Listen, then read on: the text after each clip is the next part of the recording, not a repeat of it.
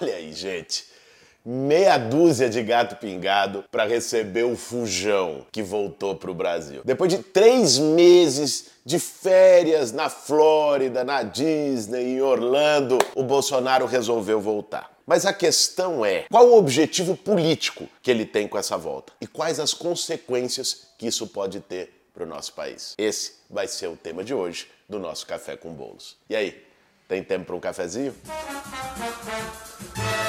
Para fazer um bom café, meu bem. Antes de mais nada, a gente precisa dizer em português claro: se houver justiça nesse país, o Bolsonaro não vai agora passar uma temporada lá no Vivendas da Barra, no condomínio de miliciano que ele mora. Vai passar uma temporada na Papuda depois de responder no banco dos réus pelos vários crimes que cometeu. A lista é longa. Vamos citar só alguns: 700 mil mortos na pandemia, um verdadeiro genocídio, e parte disso foi resultado direto da atuação dele, ao recusar a compra de vacina, ao atuar contra a máscara e medidas de proteção, ao ficar estimulando cloroquina, remédio ineficaz, enfim, todo mundo acompanhou. Nós poderíamos falar também de todos os ataques que ele fez à democracia, descredibilizando o sistema eleitoral brasileiro, a urna eletrônica, falando de AI-5 e, portanto, foi um autor moral e intelectual da tentativa de golpe no 8 de janeiro. Sem falar dos vários e vários e vários escândalos. O mais recente deles é o das joias, que ele agora está indo depor essa semana na Polícia Federal para responder por que, que ele se apropriou, surrupiou de um patrimônio que não era dele. E mais, a gente tem falado muito desse caso das joias, tem uma coisa que o povo não tem dito. Fica lá, não, o patrimônio era público, o TCU disse, era para estar no Planalto e não da casa dele. Tem uma coisa que está por trás e que a justiça vai ter que investigar e decidir, que é a história da refinaria lá na Bahia, que foi vendida para os árabes, quase 10 bilhões abaixo do valor e depois ele recebeu esses presentes que podem ser não só mimos, podem ser propina direta. Não é por acaso que o que foi pego na alfândega foi pego na mochila do assessor do ministro de Minas e Energia, que estava responsável pela venda da refinaria. Mas isso a justiça vai investigar, ao contrário do que eles fizeram, tais de uma maneira absurda, linchamento em praça pública com Lula, sem direito de defesa, conluio de juiz com promotor, tudo aquilo que a gente viu, o Bolsonaro tem que ter o seu direito de defesa resguardado, isso é parte de um Estado democrático de direito. Agora,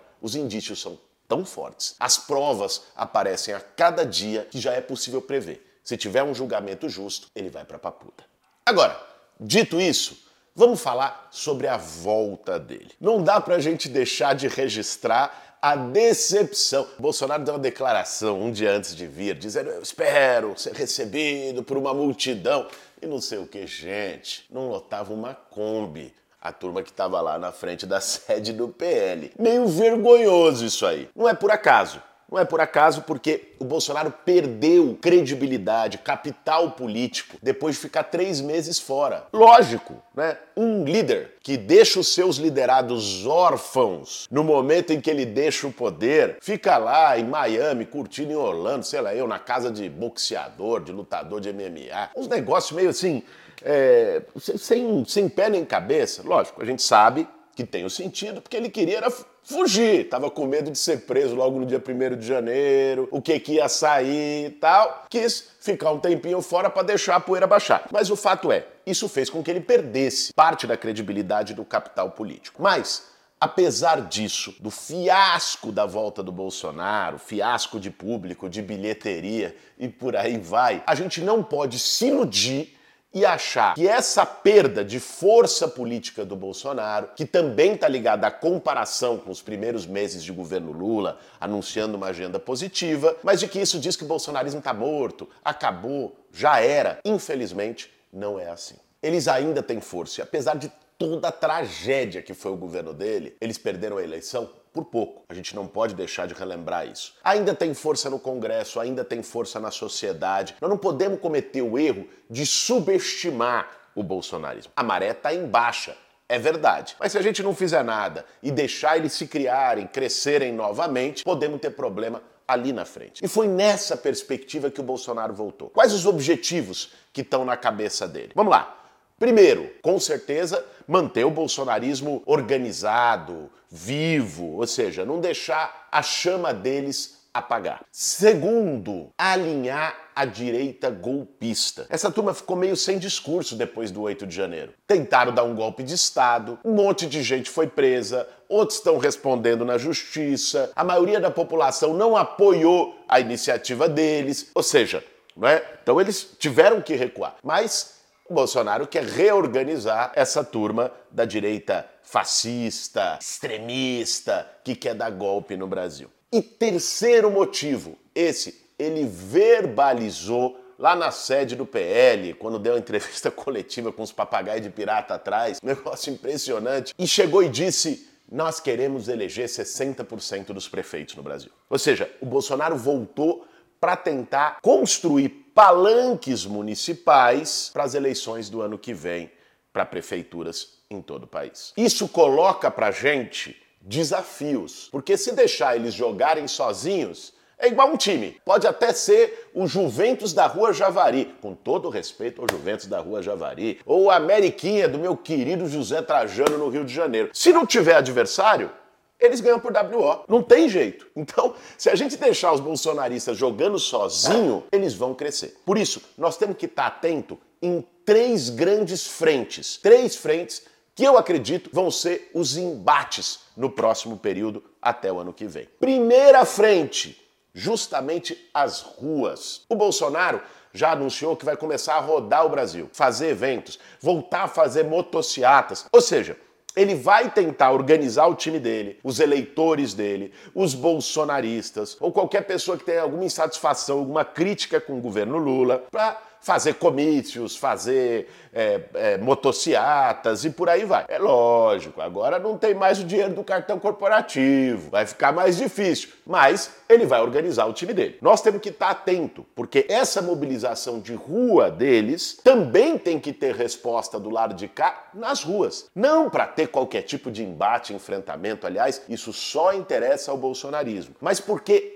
rua vazia nunca deu coisa boa. Quando a direita toma as ruas e o campo popular fica ausente, eles vão crescendo, vai criando uma sensação de maioria do lado de lá. Então nós temos que estar atento e ter mobilizações em defesa da democracia, em defesa dos avanços do governo Lula, em defesa do nosso projeto para o país contra o bolsonarismo. Então, um primeiro fronte vai ser esse. Por enquanto, a rua está meio apagada no país, mas provavelmente ela vai voltar à cena política nos próximos meses. Um segundo fronte de batalha, esse já está acontecendo, é lá no Congresso Nacional. Esse eu tô tendo a oportunidade de acompanhar todos os dias. É impressionante como a bancada bolsonarista no Congresso está tentando transformar a tribuna da Câmara e algumas comissões no novo cercadinho do Alvorada. Eles ficam lá, falando, se revezando, um depois do outro.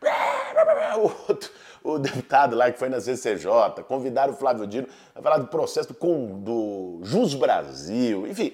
É, o nível é muito baixo, é desqualificado. Mas o do Bolsonaro também não era qualificado. Mas eles é a forma que eles têm de organizar a tropa deles. Ficou falando lá, teve um outro dia que falou: não, os Yanomamis eram venezuelanos, isso não era coisa do Bolsonaro, foi o Maduro que implantou. É, é, esse é o nível da coisa. Só que eles ficam lá, repetindo, repetindo, repetindo. Agora, com a instalação das comissões, por exemplo, a Comissão de Fiscalização e Controle, vocês sabem quem é a presidente? A Bia Kisses. E aí eles ficam querendo convidar pessoas. Então, chamar para constranger. Tentaram fazer isso com o Flávio Dino, não deu muito certo, né? Tomaram um baile lá no, no, na Comissão de Constituição e Justiça. Então eles juntam, Comissão de Segurança, juntaram lá um monte de coronel conservador, delegado conservador, aí lá ficar tensionando e por aí vai. Então, ali, o parlamento vai ser um espaço de embate importante. E nós estamos organizando a nossa bancada do lado de cá, não só do PSOL, do PT, do PCdoB, ou seja, a, a bancada do campo progressista, para que a gente faça este grande embate. Não deixe que os bolsonaristas fiquem lá colocando seus devaneios na tribuna ou constrangendo os ministros que estão tentando reconstruir o Brasil, e não só ministros, né, figuras importantes, como foi o caso do Felipe Neto, que eles foram lá na Comissão de Fiscalização e Controle, começaram a falar groselha, quiseram convidar o Felipe Neto. É isso que eles estão tentando fazer, é reconstruir o cercadinho ideológico lá no Congresso e nós vamos organizar a nossa tropa agora para poder barrar. E a terceira frente de batalha, Bolsonaro já anunciou, são as eleições do ano que vem. Esse giro que ele anunciou que vai fazer pelo Brasil, logicamente está ligado a fortalecer figuras, candidatos do PL, do PP, enfim, da turma dele para poder é, contrapor os candidatos progressistas. Aqui em São Paulo, a maior cidade do Brasil, ele anunciou o nome do Ricardo Salles, que foi até meio constrangedor. Eu não sei se vocês viram o vídeo. Perguntaram para ele, acho que o pessoal da Jovem Pan, sei lá, perguntou para ele: não, mas é o, é o Eduardo Bolsonaro ou o Ricardo Salles? Ele falou: não, é o Ricardo Salles, tem mais experiência. Não sei. Que porra, rifou o próprio filho. Ô, bananinha, tá sem moral em casa, sem bananinha. Que situação. Mas enfim, ele disse que era o, o, o, Salles, aí não sei se Salles e Bananinha vão se entender, se é Bananinha candidato, Salles vice, se é Salles candidato, Bananinha vice, mas o, o, o, Bolsonaro já disse que vai construir uma candidatura em São Paulo, como vai construir no Rio de Janeiro, estão falando do Flávio Bolsonaro, e em todas as grandes capitais do Brasil. E esse vai ser um grande embate. Porque a eleição do ano que vem, é lógico, é uma eleição municipal, vai discutir os temas das cidades, sobretudo aqui em São Paulo, porque a cidade está sem prefeito, está abandonada, largada, é uma coisa indignante de ver. Se andar em São Paulo, eu paulistano e que vivo, nasci, cresci nessa cidade, não dá para compreender você ter 100 bilhões de orçamento, o maior orçamento da história, 34 bilhões de reais em caixa, parado e gente jogada na rua, maior população de rua da história, não, não, não gastou dinheiro, investiu dinheiro que estava para enchente e aí encheu tudo, é, é, zeladoria um caos, lixo para todo lado, semáforo que não funciona, cratera na rua, enfim. Então, lógico que os temas municipais vão ser relevantes, não só aqui em São Paulo, mas em todas as cidades. Mas a eleição do ano que vem também vai ter um caráter plebiscitário. É a primeira eleição depois da derrota do Bolsonaro e da vitória do Lula. A população vai dizer se vai votar em candidatos mais próximos do Lula, ou seja, aprovar esse processo de reconstrução do Brasil, ou mais próximos do bolsonarismo e relembrando o caos, o pesadelo que foi nos quatro anos anteriores. Então, vai ter um caráter nacional de embate político forte, para além dos temas municipais. E o Bolsonaro, sabendo disso, já quer botar o time em campo. Nós temos que estar muito atento e organizar também o campo progressista com o máximo de unidade nas grandes cidades brasileiras, nas médias cidades brasileiras, enfim, em todo lugar que a gente puder fazer. Bom, esse é o resumo da volta do Bolsonaro para o Brasil. O Fujão voltou, mas vamos ver pelo menos algum lado bom da história. Dessa vez, ele volta sem cartão corporativo, sem cercadinho do Alvorada, sem estar tá com a caneta na mão para poder boicotar o processo de vacinação. O cara brigou até com Zé Gotinha, gente. É impressionante. Mas agora ele volta, vai ter o discurso dele, vai ter o palanquezinho dele, mas sem caneta na mão. Não é mais presidente da República. Isso significa uma outra coisa. Não pode mais botar sigilo de 100 anos, controlar o procurador-geral da República, mudar delegado da Polícia Federal que está investigando o filho dele, não tem mais foro, vai para o banco dos réus lá na primeira instância. Então, o nosso objetivo, o nosso desafio nesse momento, além de todo o trabalho de reconstrução do Brasil, ajudar o Lula, os ministros, tá lá no parlamento cumprindo nosso papel, tá nas ruas fazendo a disputa, além de tudo isso, é enfrentar o bolsonarismo e não deixar de novo essa turma crescer e se criar. Vamos que vamos. Esse foi mais um café com bolos. Para fazer um bom café, meu bem.